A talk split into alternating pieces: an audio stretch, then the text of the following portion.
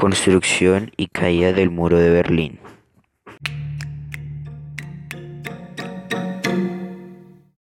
Después de acabada la Segunda Guerra Mundial, Alemania se dividió en dos sectores, Estados Unidos, Francia y Reino Unido. Pasaron a llamarse la República Federal Alemana RFA. El sector oriental soviético se convirtió en la República Democrática Alemana RDA. Cada uno imponía sus diferentes ideologías. Los soviéticos querían imponer el comunismo y Estados Unidos, Francia y Reino Unido el capitalismo.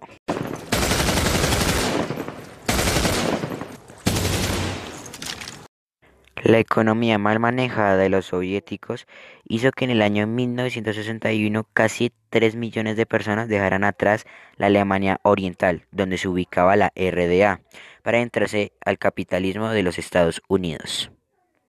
La RDA comenzó a darse cuenta de la pérdida de población. La noche del 12 de agosto de 1961 decidió levantar un muro provisional y cerrar 69 puntos de control.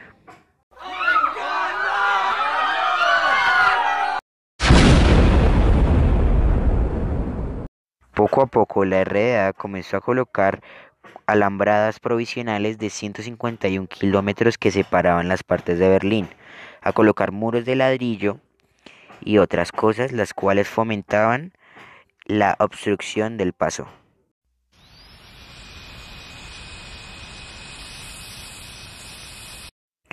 El muro llegó a convertirse en una pared de hormigón entre 3,5 y 4 metros de altura con interior formado de cables de acero para aumentar su resistencia.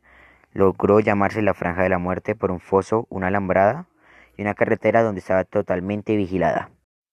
El muro llegó a medir 43 kilómetros de distancia, pero eso cambió el 9 de noviembre de 1989.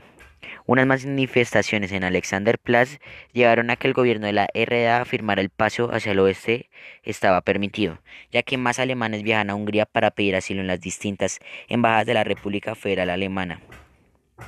Después de 28 años lograron reunirse familias y amigos, dejando al lado las ideologías políticas.